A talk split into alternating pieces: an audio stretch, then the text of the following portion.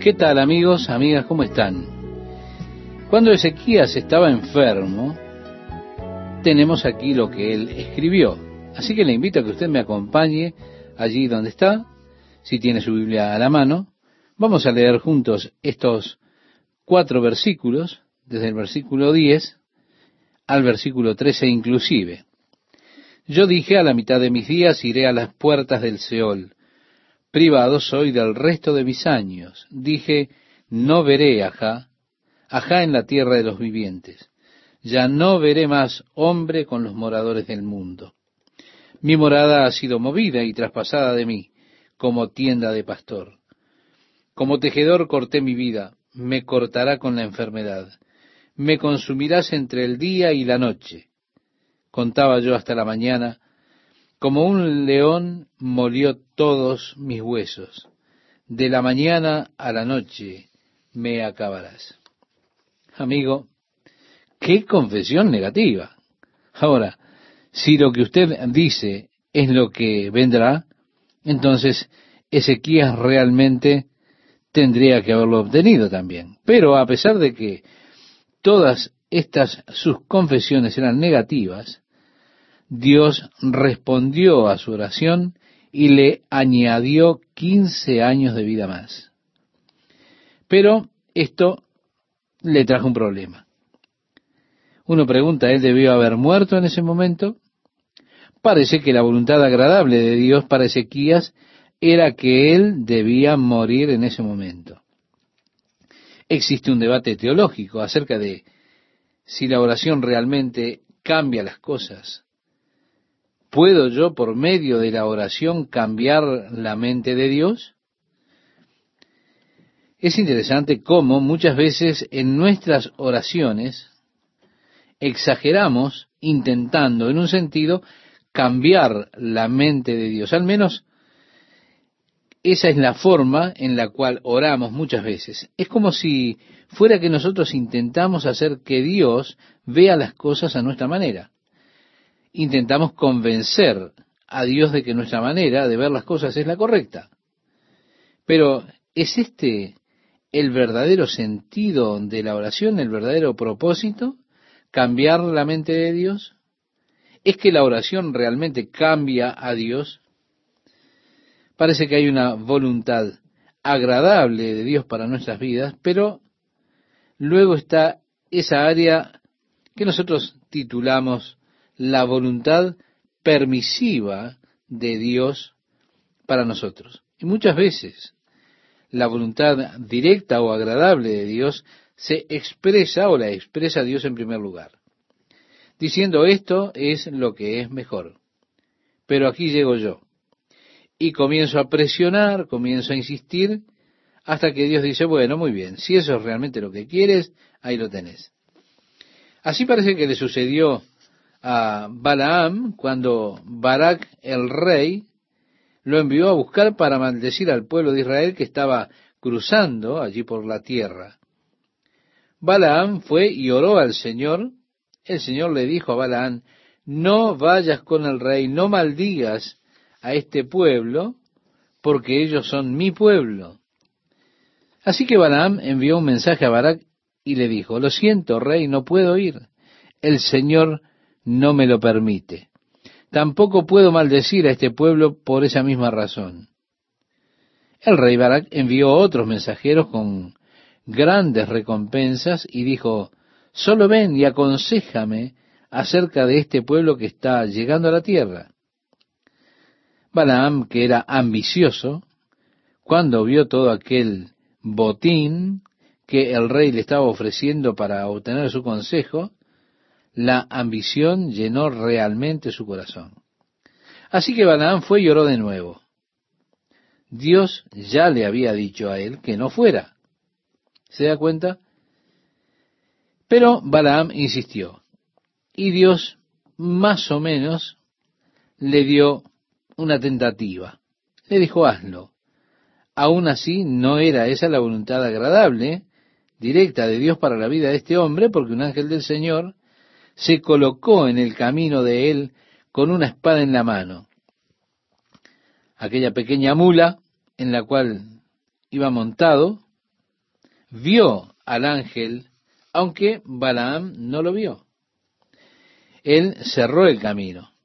Balaam golpeó la mula, la llevó otra vez al camino, pero nuevamente el ángel del Señor se puso delante en el camino por el cual él iba, donde había un acantilado, y el asno se fue al lado opuesto del acantilado, y apretó la pierna de Balaam, y Balaam golpeó a la mula nuevamente y la hizo seguir.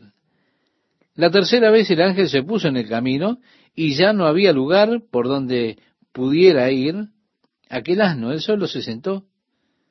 Y Balaam, enseguecido, comenzó a golpearlo. La mula se volvió a él y le dijo, ¿piensas que está bien golpearme tres veces? Balaam estaba tan enojado que se puso a hablar como si fuera normal con aquella mula y le dijo, Puedes apostar tu vida en que estoy bien al golpearte. Si tuviera una vara te mataría. Él evidentemente estaba insistiendo para que Dios le permitiera ir y Dios permisivamente le dijo sí. Aún así, esa no era la voluntad agradable, la voluntad directa de Dios. Pero Dios permite las cosas que muchas veces no son su voluntad agradable. Entonces yo puedo forzar así mi voluntad, puedo forzar mi camino, en el cual más o menos Dios con desagrado dice, bueno, si eso es lo que quieres, tenlo. Aún así, no es agradable a Dios. Donde sea que estos asuntos son forzados, las consecuencias después realmente son siempre desastrosas. Por eso creo que el tiempo de morir de Ezequías había llegado y creo que eso hubiera sido lo mejor. Yo sé que la nación de Israel hubiera estado mucho mejor si Ezequías hubiera muerto en ese momento. Porque esos 15 años extra que Dios le otorgó fueron desastrosos. Dos años después, él tuvo un hijo llamado Manasés, que se convirtió luego en gobernador, el rey sobre Judá cuando murió Ezequías. Y precisamente Manasés fue el peor, el más corrupto rey que reinó en Judá. Si Ezequías hubiera muerto cuando Dios lo planificó, cuando Dios quiso que él muriera, Manasés nunca hubiera nacido y la historia de la nación hubiese sido diferente. Cuando nosotros insistimos de hacer las cosas a nuestra manera, por encima de la manera de Dios, nosotros no obtendremos nunca lo mejor. La manera de Dios es siempre la mejor, a pesar de que nosotros no lo entendamos, no lo comprendamos, no lo veamos en ese momento. La forma o la manera de Dios siempre será lo mejor. Siempre es lo mejor.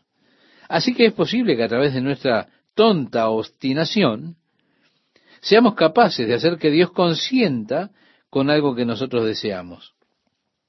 Pero el resultado siempre es negativo. Cuánto mejor sería que aprendiéramos a decir, oh Dios, que sea hecha tu voluntad y que permanezcamos en la voluntad de Dios. Así que Ezequías oró, lloró, él realmente deseaba vivir. Y el versículo 14 dice, como la grulla y como la golondrina me quejaba. Si durante toda la noche él se quejaba como una de esas pequeñas aves. Gemía como la paloma, alzaba en alto mis ojos. Jehová, violencia padezco, fortaléceme. ¿Se da cuenta? Él realmente estaba emprendiendo las cosas así. Y Dios dijo, vamos, ¿tú quieres 15 años? Muy bien, ahí los tienes. ¿Qué diré? dice el relato bíblico. El que me lo dijo, él mismo lo ha hecho. Andaré humildemente todos mis años a causa de aquella amargura de mi alma. Oh Señor, por todas estas cosas los hombres vivirán, y en todas ellas está la vida de mi espíritu, pues tú me restablecerás y harás que viva. He aquí amargura grande me sobrevino en la paz, mas a ti agradó librar mi vida del hoyo de corrupción, porque echaste tras tus espaldas todos mis pecados. Porque el Seol no te exaltará, ni te alabará la muerte, ni los que descienden al sepulcro esperarán tu verdad. El que vive, el que vive, éste te dará alabanza como yo hoy. El Padre hará notoria tu verdad a los hijos. Jehová me salvará. Por tanto, cantaremos nuestros cánticos en la casa de Jehová todos los días de nuestra vida. Esta es una canción que escribió él durante ese tiempo. Podemos decir es un salmo de Ezequías. En el verso 21 dice, y había dicho Isaías, tomen masa de higos y pónganla en la llaga y sanará.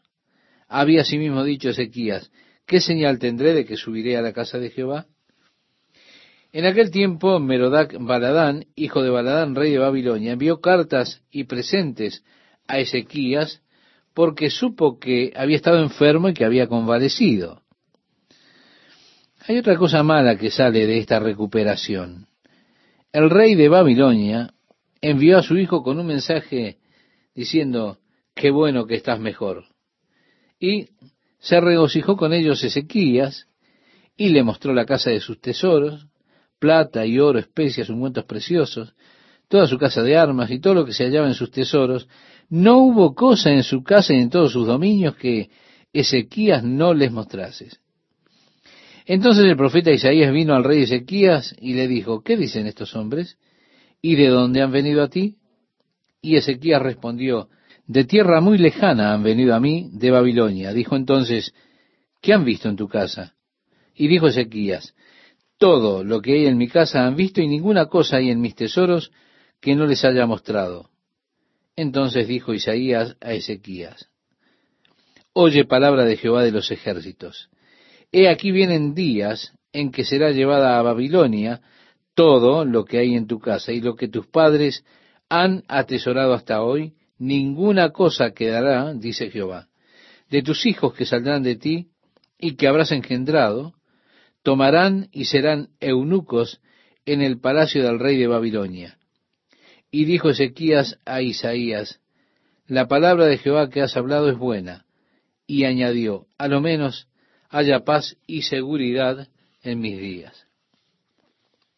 Así que parece que el momento de Dios para Ezequías había llegado y que nada excepto salió de la prolongación de sus quince años, esto que es tan malvado, esto que es tan feo. Cuando llega el tiempo de Dios para partir, amigo, acepte la voluntad de Dios y parta en paz. Este es el fin de lo que ellos llaman parte 1 del libro de Isaías. Son 39 capítulos que comprenden la primera parte, los cuales son más o menos el equivalente de los 39 libros del Antiguo Testamento. Los siguientes 27 capítulos entran a un tema totalmente nuevo al entrar al nuevo pacto de Dios. Así que es apropiado que esta nueva sección de Isaías comience con la palabra del Señor declarando, Consolaos, consolaos, pueblo mío, dice vuestro Dios. Hablad al corazón de Jerusalén, decidle a voces que su tiempo es ya cumplido, que su pecado es perdonado, que doble ha recibido de la mano de Jehová por todos sus pecados. Sí, ha llegado el día del perdón de Dios, ha llegado el momento de la reconciliación. Vos que clama en el desierto, preparad camino a Jehová, enderezad calzada en la soledad a nuestro Dios.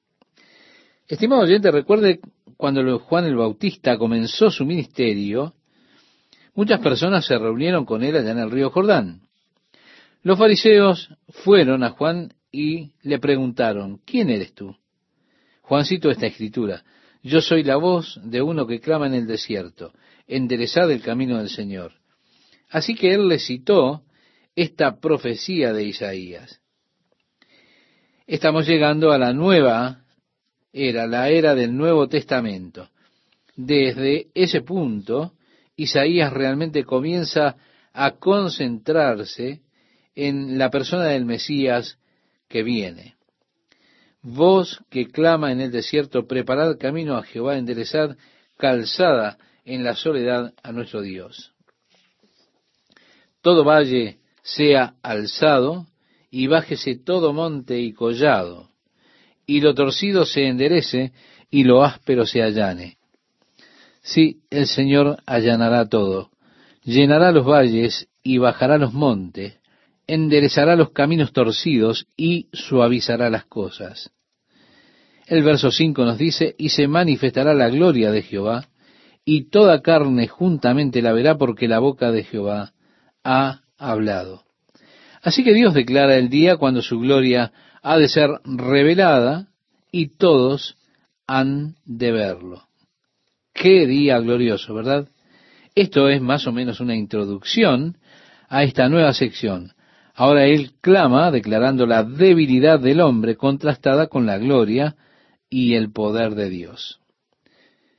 Voz que decía, da voces. Esto es la voz del Señor a Isaías. Y yo respondí, ¿qué tengo que decir a voces? Que toda carne es hierba y toda su gloria como flor del campo. La hierba se seca y la flor se marchita, porque el viento de Jehová sopló en ella. Ciertamente como hierba es el pueblo, sécase la hierba, marchítase la flor, mas la palabra del Dios nuestro permanece para siempre. Así es, estimado oyente, los hombres son como la hierba. Realmente, ¿qué es la vida del hombre? Dice Santiago. Ciertamente es neblina que aparece por un poco de tiempo y luego se desvanece. Es como la hierba que hoy está en el campo y mañana es echada en el horno, nos dice en el Evangelio de Lucas capítulo 12 versículo 28. Esto hablando de la brevedad de la vida y la fragilidad de la vida del hombre. Como una flor florece, pero luego desaparece. ¿Sí? Así es la vida. Nosotros estamos aquí por un tiempo, luego pasamos. Pero hay algo que permanece. Eso es la palabra de Dios. El mismo Jesús en el Evangelio de Mateo capítulo 24, versículo 35 decía, el cielo y la tierra pasarán, pero mis palabras no pasarán. Oh, el valor y el poder de la palabra de Dios. Es para siempre. Amigo, una generación vendrá, otra le seguirá, y así se tienen todos los cambios generacionales en la humanidad. Pero la palabra de Dios permanece de una generación a la otra. Continúa diciendo, súbete sobre un monte alto, anunciadora de Sión, levanta fuertemente tu voz, anunciadora de Jerusalén, levántala, no temas. Di a las ciudades de Judá, ved aquí al Dios vuestro. He aquí que Jehová el Señor vendrá con poder y su brazo señoreará. He aquí que su recompensa viene con él y su paga delante de su rostro. Esta es la venida de nuestro Señor Jesucristo. Como pastor apacentará su rebaño. Bien, esto es obvio, es una referencia a Jesucristo. He aquí que Jehová el Señor vendrá con poder, su brazo señoreará, su recompensa viene con él, su paga delante de su rostro. Jesús dijo en Apocalipsis capítulo 22 versículo 12, He aquí yo vengo pronto y mi galardón conmigo eso está en su mensaje a las iglesias. Sí, Él como pastor apacentará su rebaño. En su brazo llevará los corderos y en su seno los llevará. Pastoreará suavemente a las recién paridas. Recuerda, estimado oyente, en el Evangelio de Juan capítulo 10, verso 11, Jesús dijo algo que es muy conocido para nosotros. Él dijo, yo soy el buen pastor. El buen pastor su vida da por las ovejas. O oh, si como pastor apacentará su rebaño. Como pastor apacentará su rebaño. En su brazo recogerá los corderos y en su seno los llevará. Guiará con cuidado a las recién paridas. ¿Qué tal, amigas, amigos? ¿Cómo están? Qué placer es para mí estar con ustedes nuevamente, compartiendo estos momentos con la palabra de Dios. Es obvio, lo que hemos leído es una referencia a Jesucristo. Jesús dijo en el libro de Apocalipsis, capítulo 22, versículo 12, por tanto yo vengo pronto y mi recompensa conmigo para recompensar a cada uno según sea su obra. Esto lo tenemos en sus mensajes a las iglesias. Él, como pastor, apacentará su rebaño. Jesús decía en el Evangelio de Juan, lo podemos encontrar, yo soy el buen pastor, el buen pastor su vida da por las ovejas. Sí, él apacentará su rebaño como un pastor. Y luego él declara la grandeza de su poder y de su gloria. En el versículo 12, estimado oyente, de Isaías 40 tenemos, ¿quién midió las aguas con el hueco de su mano? Estamos hablando de los grandes océanos de la Tierra, del Océano Atlántico, el Pacífico, Antártico, Ártico, Índico. Y dice que Él los midió con el hueco de su mano. Es un Dios bastante grande, ¿no? Pero aún más. Y los cielos con su palmo. ¿Usted ha pensado alguna vez en la medida del universo? Ahora, alguien leyó un artículo el otro día acerca de que han descubierto una galaxia que está a 50 mil millones de años luz de distancia. Ah, yo tengo que cuestionar este artículo. Sí, tengo que, cuestionar ese cálculo. ¿Cómo saben ellos si son 50 mil millones de años luz de distancia? Podrían ser 49. Quiero decir, cuando se está tan lejos, ¿cómo es posible que ellos sepan verdaderamente la distancia? Hay muchas suposiciones que tienen que ser hechas para arribar a un cálculo de tal magnitud. Una de las suposiciones es que la luz viaja a 300.000 kilómetros por segundo. Pero esa no es una suposición correcta hay variables que causarían un cambio en la velocidad de la luz que nosotros no conocemos, aspectos de la física que pueden hacer que la velocidad de la luz no sea constante. Así que hay muchas variables que pueden producir un cambio en la velocidad de la luz que nosotros no sabemos. Así que hay mucha conjetura de esto. Pero cualquier indicador ellos encuentran esta galaxia a 50 mil millones de luz por medio de cualquier indicador. Y yo decía, wow, Dios es aún más grande, ¿no es cierto? Porque Él midió todo el universo con su mano. Y no me preocupa cuán grande es. Sé que Él puso los cielos en el hueco de su mano. Cuán grande es nuestro Dios. Es tan importante que nuestra teología sea correcta porque si nuestra teología no lo es, entonces habremos de tener problemas siempre. Conocer a Dios es la cosa más importante en el mundo, conocer la verdad de Dios. Y Dios ha revelado su verdad en cuanto a sí mismo en su propio libro, la Biblia. Dios es tan grande, tan vasto, tan poderoso, tan asombroso que él ha medido las aguas con el hueco de su mano y ha medido los cielos con su palma. Dice el verso 12, con tres dedos juntó el polvo de la tierra y pesó los montes, con balanza y con pesas los collados. ¿Sí? Dios abarcó todo el polvo de la tierra en una pequeña medida. ¿Se ha preguntado usted cuántos granos de arena habrá aquí en la Tierra? Usted sabe que han estado tratando de hacer un cálculo y sabe que el cálculo al cual arribaron es aproximadamente lo que han calculado del número de las estrellas en los cielos? Es por lo demás interesante cuando Dios le dice a Abraham, por lo cual también de uno, y ese casi ya muerto, salieron como las estrellas del cielo en multitud y como la arena innumerable que está a la orilla del mar. Esto está en el libro de Hebreos, capítulo 11, versículo 12. Pero Dios hizo una comparación entre las estrellas del cielo y las arenas del mar, y hay algunos que creen que el número es 10 a la 25 potencia. Al pesar la tierra y los granos de arena y demás tienen una forma por la cual han llegado a eso, pero ¿quién sabe? ¿Quién cuenta? Una vez más, ¿a quién le preocupa? Isaías hace una pregunta en el versículo 13. ¿Quién enseñó al Espíritu de Jehová o le aconsejó enseñándole? Mire, yo me he dirigido a Dios muchas veces.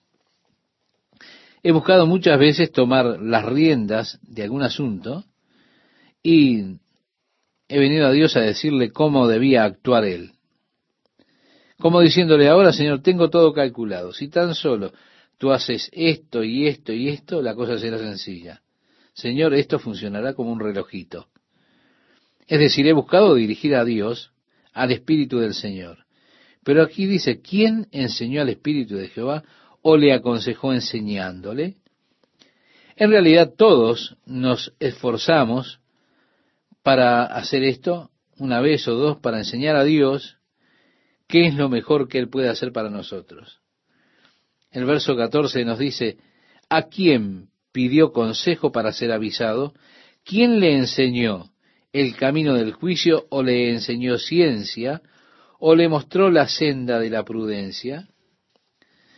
Ahora, ¿cómo nos hemos dado cuenta la grandeza y la vastedad de Dios? Y seguramente el poder y la sabiduría de Dios. Y entonces, ¿cuál necio sería para mí intentar instruir a Dios en todas las cosas? Parece que nuestras oraciones son como pequeños tiempos de información, que venimos y le decimos a Dios, ahora Señor, quiero que tú sepas qué es lo que está aconteciendo, y que esto no me agrada. Y entonces comenzamos a colocar como si pudiésemos hacerle una zancadilla a Dios, diciéndole, esto es lo que hicieron, esto es lo que dije, oiga, ¿qué le está diciendo usted a Dios que él ya no sepa?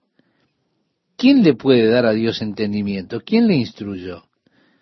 Nuestro esfuerzo para hacerlo así solamente indica nuestra falta de una verdadera comprensión de la grandeza de Dios de la omnisciencia, de Dios de todo su poder. Esto es lo que hacen esas conocidas doctrinas de la prosperidad. Y que todos tendrían que estar sanos y demás. Así que ridículamente, porque los efectos de esas doctrinas es colocar al hombre en el asiento del conductor mientras Dios está en el asiento del siervo. Ahora entonces le digo a Dios qué hacer y cómo hacerlo. Y en lugar de tomar mis órdenes de Dios, lo hago al revés. Es Dios quien tiene que tomar las órdenes de mí. Y así en lugar de que se haga la voluntad de Dios, insisto para que se haga mi voluntad. Todo este sistema es simplemente y completamente blasfemo, porque significa pensar que si sé mejor que Dios qué debería ser hecho en una situación dada, estoy dejando a Dios por debajo del hombre. Lo mejor para mí es que Dios obre su voluntad perfectamente y completamente en mi vida. Eso es lo mejor para mí. Nada más precioso pudiera sucederme. El versículo 15 nos dice, He aquí que las naciones le son como la gota de agua que cae del cubo. De ahí viene la frase gotera continua. Y como menudo polvo en las balanzas le son estimadas. He aquí que hace desaparecer las islas como polvo. Bien, en aquellos días, por supuesto, pesaban en balanzas simétricas. Tenían esas pequeñas pesas, y así en Proverbios, usted recuerda cuando estudiamos, Dios no quiere, no le gustan las pesas falsas. Existían aquellos mercaderes deshonestos que tenían unas pesas para comprar y otras para vender las cosas. Ambos eran marcados con lo mismo, 500 gramos, por ejemplo, pero uno de ellos pesaba más de 500 gramos y el otro pesaba menos. Así que si usted estaba comprando usted tenía un set de pesas. Y si estaba vendiendo, tenía otro set de pesas. Y Dios dijo, aborrezco las pesas falsas. Él realmente les cayó encima con esto en el libro de Proverbios. Ahora, otros mercaderes, al preocuparse en mostrar cuán honestos eran totalmente, antes de poner la mercadería en la balanza, soplaban el polvo. Así que venía alguien y decía, deme 500 gramos de almendras. Primero ellos soplaban el polvo de la balanza y entonces nosotros pensamos, qué hombre tan honesto es este, porque no voy a tener que pagar por la mugre que hay en la balanza. Él va a colocar un peso verdadero. Después de todo, cuida hasta el polvo que hay en la balanza. Así que era una práctica muy común soplar el polvo de sobre las balanzas antes de pesar algo para mostrar qué tan honesto era. Es una figura de lenguaje que Isaías usó que sería muy vívida y pintoresca a esa gente porque ellos podían ver a esos mercaderes soplando el polvo de la balanza. Y mientras el polvo era soplado de ellas, Isaías está diciendo, así son las naciones delante de Dios. Él puede soplar a cualquiera y cesar su existencia en un momento. Las naciones que se han vuelto poderosas, tan fuertes, los asirios, son como el polvo en la balanza para Dios. Dios puede soplarlas y dejarlas en el olvido. Y Dios lo hizo. Seguramente usted no ha encontrado después a un asirio. ¿O sí? No porque Dios fue quien sopló. El verso 15 nos dice aquí que hace desaparecer las islas como polvo. Ni el Líbano bastará para el fuego, es decir, para un altar de sacrificio a Dios. Estamos hablando de esos bosques impresionantes del Líbano que había en esos tiempos. Ni todos sus animales para el sacrificio. Como nada son todas las naciones delante de él, y en su comparación serán estimadas en menos que nada y que lo que no es. ¿A qué, pues, haréis semejante a Dios? ¿O qué imagen le compondréis? Él está hablando ahora de la necedad que hay en la gente que hace un ídolo pequeño para representar a Dios. ¿A qué lo harán parecido? Así que usted va, toma una pieza, un trozo de madera, toma un poco de oro y plata, comienza a tallar la madera. Ahora, ¿qué habrán de tallar para que tengan una similitud de Dios? Quizá usted piensa en la religión hindú y los dioses que han tallado, o esos dioses feos del tipo gárgolas con muchas patas, armado y extraño. ¿Es a eso a lo que se parece Dios? Si han de hacer una semejanza de Dios, ¿qué clase de semejanza harán? dice Isaías. El artífice prepara la imagen de talla, el platero le extiende el oro, le funde cadenas de plata, el pobre escoge para ofrecerle. Ahora usted no tiene suficiente dinero para ser un dios de oro, entonces usted al salir tomará un árbol y tomará un trozo de madera, comenzará a tallar un pequeño ídolo de madera. Madera que no se apolille, dice el versículo 20 de Isaías 40. Usted busca obtener una madera fuerte. Se busca algún maestro que sea sabio, que pueda hacerle una imagen de talla que no se mueva, y después cuando está todo pronto usted viene y dice, este es mi Dios. A partir del versículo 21 pregunta, ¿no sabéis? ¿No habéis oído? ¿Nunca os lo han dicho desde el principio? ¿No habéis sido enseñados desde que la tierra se fundó? Él está sentado sobre el círculo de la tierra, cuyos moradores son como langostas. Él extiende los cielos como una cortina, los despliega como una tienda para morar. He ahí la grandeza de Dios, estimado oyente. Ahora, ¿a qué le harán parecido y qué vestimenta le pondrán para que parezca este Dios? ¿No se dan cuenta de cuán vasto y grande y atemorizante es el que no hay representación que podamos hacer semejante a Él. Note que Él se sienta en el círculo de la tierra. La Biblia no enseñó, no enseña y nunca enseñará la idea de una tierra plana.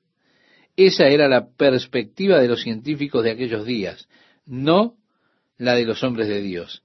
Reitero, la Biblia nunca enseñó que la tierra fuera plana, que descansaba sobre los lomos de un elefante o de una tortuga o que era sostenida por Atlas. Eso fue enseñado por los hombres de ciencia de aquellos días. Pero Job dijo, Él extiende el norte sobre vacío, cuelga la tierra de la nada. Pero parece que Él se burló, como diciendo, cuán ridículo. Así que aquí el círculo de la tierra, la tierra es redonda. La palabra de Dios lo declaró. Los científicos finalmente se pusieron a tono con la palabra de Dios.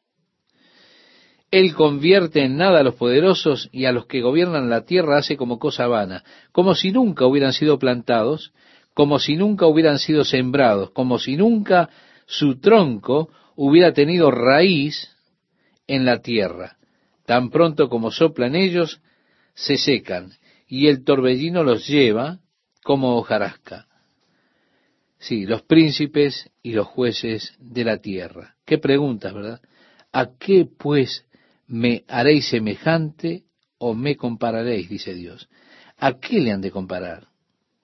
Levantad en alto vuestros ojos y mirad quién creó estas cosas. Él saca y cuenta su ejército. A todas llama por sus nombres, ninguna faltará. Tal es la grandeza de su fuerza y el poder de su dominio. Sí, la Biblia dice que Dios llama a las estrellas por sus nombres. Y si hay un estimado de el tamaño de la grandeza de una estrella, podría decirse que es 10 a la 25 potencia. Podríamos decir que esta estrella tiene buena memoria, ¿verdad? Y los nombres que tienen no son Jorge, José, sino que son nombres de lujo. Arturo, por ejemplo. Dios las llama por sus nombres. ¿A quién podemos asemejar a Dios? ¿A qué podríamos igualarlo? ¿Quién creó todas esas cosas? Tal es la grandeza de su fuerza, el poder de su dominio. ¿Por qué dices, oh Jacob, y hablas tú, Israel, mi camino está escondido de Jehová y de mi Dios pasó mi juicio? En otras palabras, ¿qué le hace pensar que usted se puede esconder de Dios? ¿Qué le hace pensar que Dios no habrá de juzgarle un día. El profeta está diciéndole a la gente, ustedes se engañan a ustedes mismos si piensan que se han escondido de Dios. Ustedes se engañan a sí mismos si piensan que Dios no habrá de traerlos a juicio. El verso 28 dice, ¿no has sabido, no has oído que el Dios eterno es Jehová, el cual creó los confines de la tierra? No desfallece ni se fatiga con cansancio, y su entendimiento no hay quien lo alcance. Si no hay forma por la cual el entendimiento o la sabiduría o el conocimiento de Dios pueda ser medido. Él es todo sabio, es omnisciente. Él da esfuerzo al cansado y multiplica las fuerzas al que no tiene ningunas. Qué hermoso es esto que este gran Dios que creó el universo me fortalezca y me ayude en mi debilidad? El apóstol Pablo decía que él tenía una debilidad, pero dijo que esa debilidad era en la cual se gloriaba para que el poder de Dios fuera demostrado a través de él. Porque él le dijo que su poder se perfecciona en la debilidad. Esto usted lo encuentra en la segunda carta de los Corintios, capítulo 12, versículo 9. Así que es una cosa gloriosa reconocer nuestra debilidad, porque es allí que puedo comenzar a descansar en Dios y confiar en Él. Mientras yo piense que soy fuerte, mientras creo que puedo manejar las cosas, en tanto pienso que puedo con eso, yo me encargaré de eso, amigo, yo le digo que al hacer esto me conduzco a mí mismo, pero le digo que me conduzco a un desastre. Ahora, cuando digo, no hay forma, no puedo con esto, No entre en pánico. Siéntase seguro, porque en nuestra debilidad se perfecciona la fortaleza de Dios. Ahora, nosotros somos muy dados a sentirnos seguros cuando alguien dice, bueno, no te preocupes, yo lo voy a manejar por vos. Puedo hacerlo. Y nosotros pensamos, muy bien, esa persona tiene todo organizado. Atención, esa clase de persona habrá de quebrarse cuando la presión llegue a ser grande. Pero aquel que no está seguro de sí mismo y está confiando en Dios, ese es aquel que usted querrá tener cerca cuando surja algún problema, porque ese es el hombre a través del cual el poder de Dios eterno será demostrado. Él da esfuerzo alcanzado y fuerzas al que no tiene ninguna. Dice el verso 30, los muchachos se fatigan y se cansan, los jóvenes flaquean y caen, pero los que esperan a Jehová tendrán nuevas fuerzas. Levantarán alas como las águilas, correrán y no se cansarán, caminarán y no se fatigarán, porque la fuerza del Señor es la porción de ellos, y Dios los sustentará.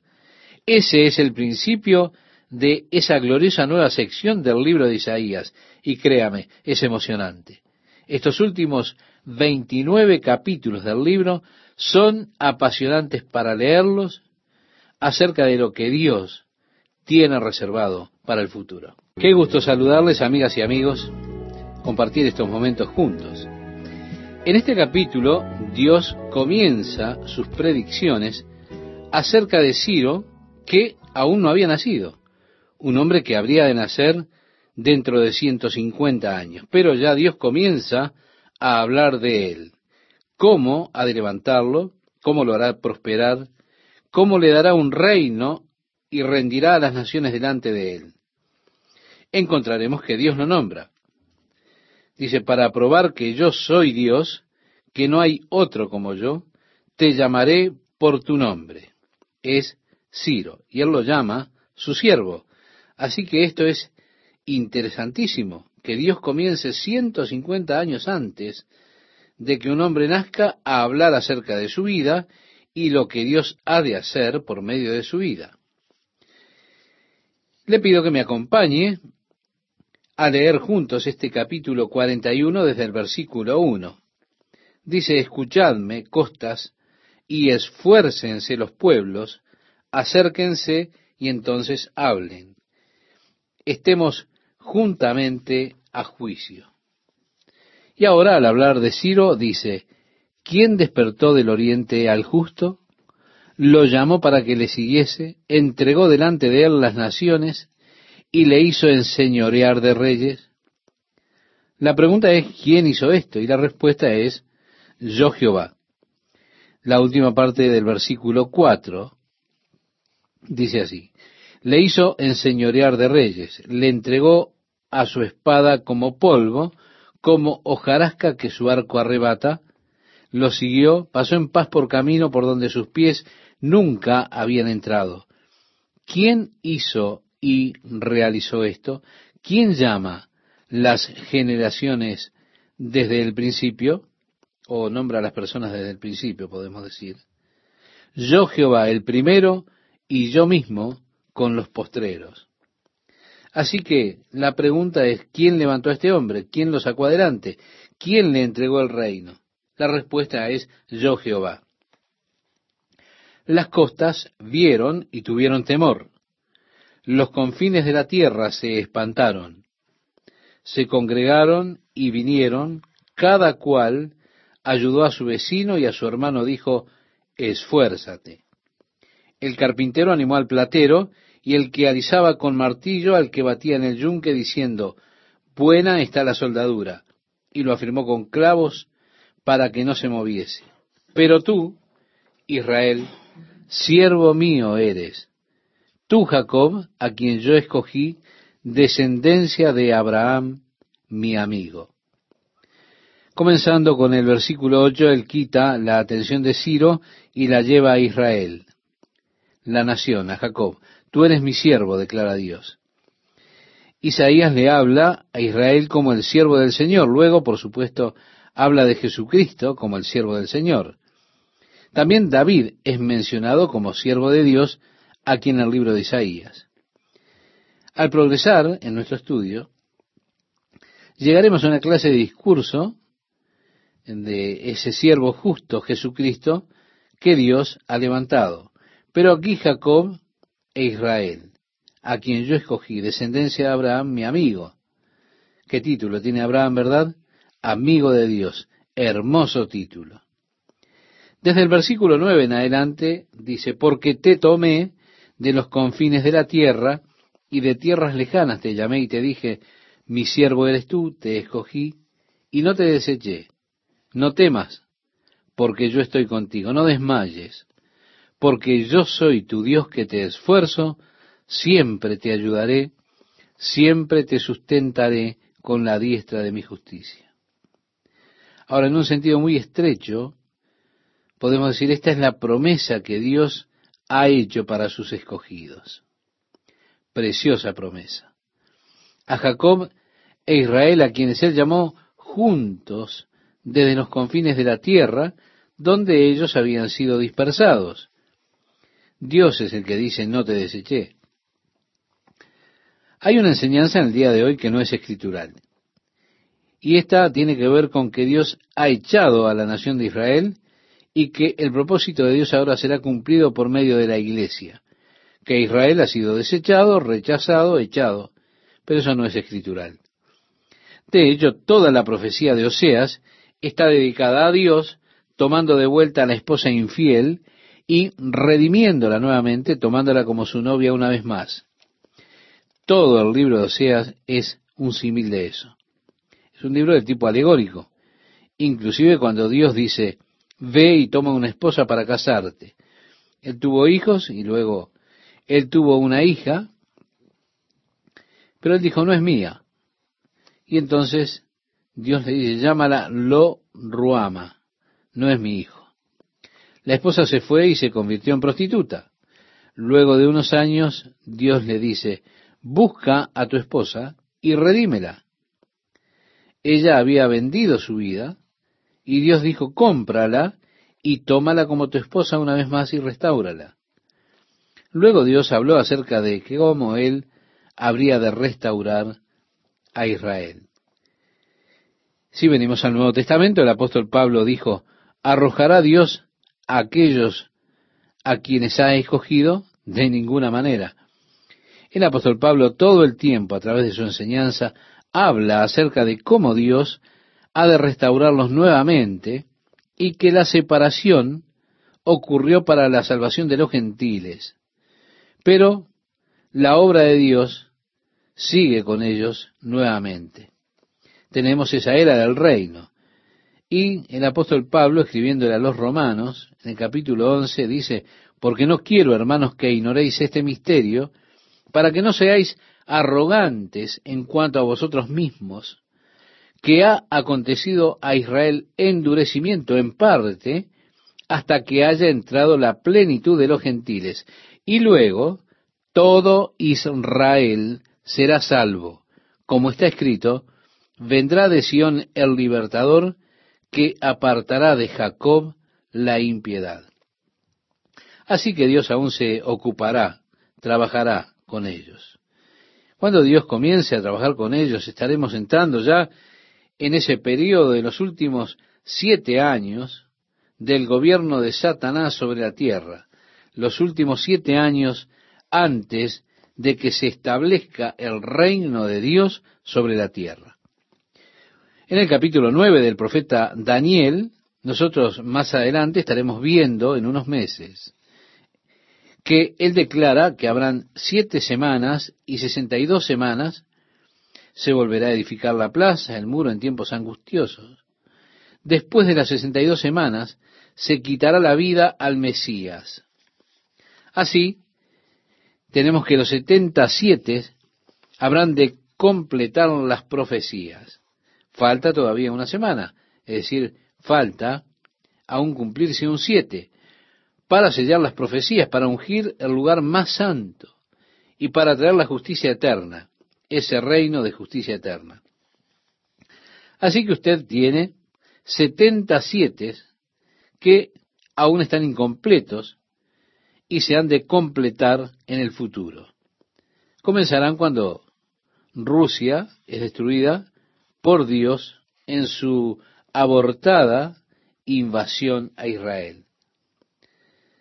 Dios una vez más tratará con la nación de Israel de una forma muy especial, luego de que Él haya completado su obra entre los gentiles, es decir, entre aquellos que no pertenecen al pueblo judío, al pueblo de Israel.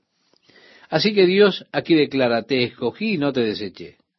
Ellos son el pueblo escogido de Dios. Usted no puede negar eso. Dios no los ha echado fuera.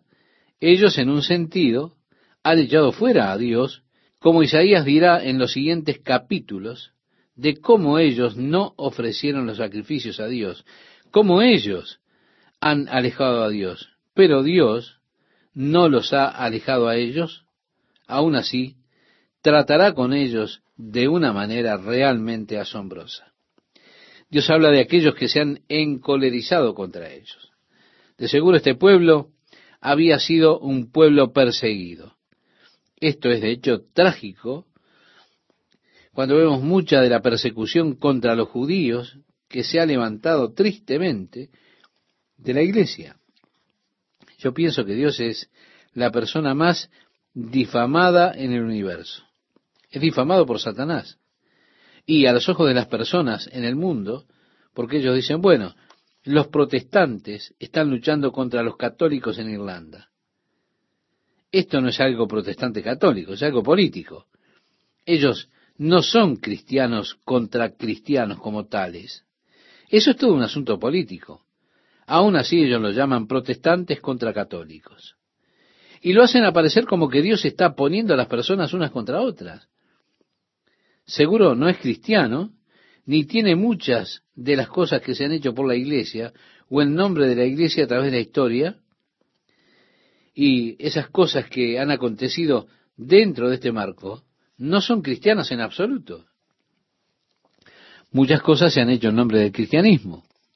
Pero Jesús dijo en el Evangelio de Mateo capítulo 7, verso 21, no todo el que diga Señor, Señor entrará en el reino de los cielos y así, debido a lo que las personas han hecho en nombre de Cristo, debido a, aquellos que han perseguido a los judíos en el nombre de Jesucristo, se ha formado una gran amargura en el corazón de muchos judíos contra el cristianismo, debido a que ellos igualan a la iglesia con el cristianismo. Las personas generalmente ponen juntos a todos los cristianos, los meten a todos en una misma bolsa. Y así si usted no es comunista ni ateísta, entonces usted es cristiano. Pero créame, ser cristiano es mucho más que eso. Él es alguien que ha sometido su vida al liderazgo de Jesucristo. Cuando hablamos de un cristiano, hablamos de alguien que busca seguir a Jesucristo, que vive toda su vida gobernada por el Señor. No se trata de amarlo a Dios de palabra, no, no, no. Se trata de amarlo de obra y en verdad. Dios dice, yo soy. He aquí que todos los que se enojan contra ti serán avergonzados y confundidos, serán como nada y perecerán los que contienden contigo. No vale la pena luchar con ellos, porque Dios dice, yo te he escogido, no te he apartado, y aquellos que luchen contigo perecerán. Cuidado con aquellos que tratan de perseguir, de luchar contra el pueblo judío. Dios le prometió a Abraham bendeciré a los que te bendigan y maldeciré a los que te maldigan. Jesús en el juicio, no en el juicio final, sino en el juicio que Él traerá cuando regrese de nuevo a la tierra, cuando reúna las naciones para el juicio, el juicio contra las naciones tiene que ver con el trato de esas naciones con los judíos. En el capítulo 25 de Mateo habla Jesús y dice, porque Tuve hambre y no me disteis de comer, tuve sed y no me disteis de beber, fui forastero y no me recogiste, estuve desnudo y no me cubriste, enfermo y en la cárcel y no me visitaste.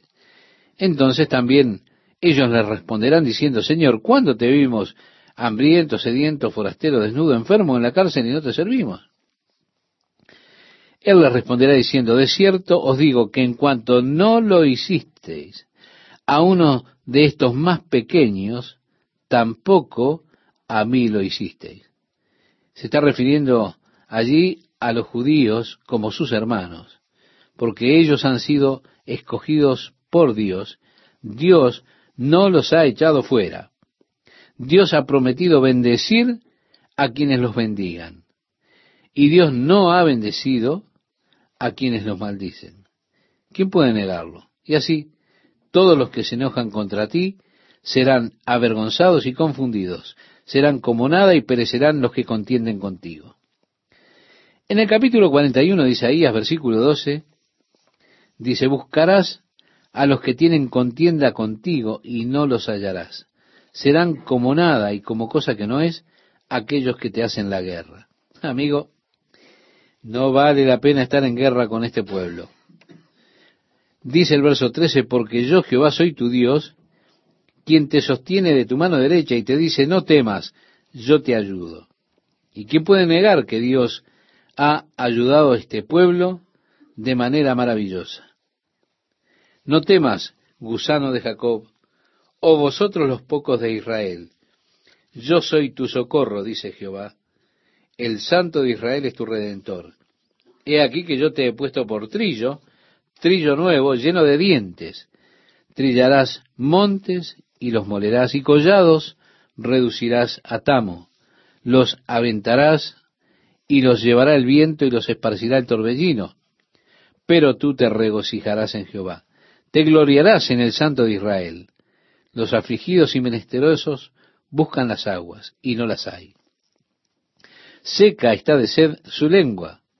Yo Jehová los oiré. Yo, el Dios de Israel, no los desampararé. En las alturas abriré ríos y fuentes en medio de los valles. Abriré en el desierto estanques de aguas y manantiales de aguas en la tierra seca.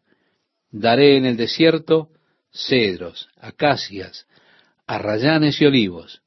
Pondré en la soledad cipreses, pinos y bojes juntamente para que vean y conozcan y adviertan y entiendan todos que la mano de Jehová hace esto y que el Santo de Israel lo creó. O oh, sí, estimado oyente, estudiar a Israel hoy en día es una experiencia viva para ver el cumplimiento de la profecía. Usted ve cumplirse las cosas de las cuales Isaías habló. Áreas donde una vez habían desiertos secos, áreas desérticas, y ahora usted ve ese gran proyecto de irrigación, los estanques de agua, Usted ve el gigante sistema de irrigación y todo lo que ellos tienen, se han vuelto una fuerte nación agricultora, plantando cientos de millones de árboles en esas áreas desérticas. Y lo interesante, lo diferente de los tipos de árboles para los distintos beneficios que cada árbol da. Y así vemos plantando pinos y abetos, porque ellos tienen la capacidad casi de cultivar en la roca. Las raíces se meten por las hendiduras y comienzan a crecer, luego rompen las rocas. Con el quiebre de las rocas, la lluvia, por supuesto, trae la tierra hacia arriba. Y así ellos están formando tremendas capas fértiles en los valles, teniendo tremendos cultivos agrícolas nuevamente, plantan el eucaliptus en las áreas bajas. ¿Por qué? Porque ellos estos árboles beben mucha agua. Se calcula que un eucalipto adulto bebe 500 litros de agua por día. Y allí está todo su proyecto de reforestación en Israel, que es algo realmente impresionante. Aquí está todo predicho por Isaías cuando Dios declara, no los he echado fuera. Y habla de lo que Él hará. El propósito de hacerlo es que ellos vean sepan, consideren y comprendan juntos que la mano del Señor ha hecho esto. A mí me encanta esto. Dios hace un desafío a aquellos dioses falsos que las personas han estado adorando hasta ese momento. Y les dice, alegad por vuestra causa, dice Jehová. Presentad vuestras pruebas, dice el rey de Jacob. Traigan, anúncienos lo que ha de venir. Díganos lo que ha pasado desde el principio y pondremos nuestro corazón en ello. Sepamos también su postrimería y hacernos entender lo que ha de venir. Dadnos nuevas de lo que ha de ser después para que sepamos que vosotros sois dioses, o a lo menos hacer bien o mal, para que tengamos que contar y juntamente nos maravillemos. Así que Dios habla contra la adoración de los falsos dioses con los que los israelitas se habían implicado en ese periodo de tiempo en particular de su historia. Miren, si ellos realmente son Dios, que nos digan algo antes de que suceda. Así, para cuando suceda, nosotros sabremos realmente que ellos saben de lo que están hablando. Él los está desafiando en el área de la profecía. Es que la profecía es uno de los argumentos más fuertes para demostrar la inspiración de las escrituras. El hecho de que Dios ha hablado por anticipado de cosas que habrían de suceder, dando los nombres de las personas, los nombres de los lugares, detallando con precisión exacta, absoluta, los eventos que tendrían lugar, y el hecho de que se hayan cumplido, se vuelve uno de esos argumentos fortísimos para demostrar la inspiración de las escrituras. Porque vea usted, cuando usted profundiza en esta área de la profecía de manera de probar la inspiración de las escrituras, es necesario que usted tenga 100% de precisión. Si una palabra de Dios fallara, eso significaría que no fue Dios quien habló. Pero cuando usted tiene miles de profecías que han tenido lugar exactamente como fueron declaradas, eso a usted le da una evidencia extremadamente fuerte de que realmente fue Dios el que habló.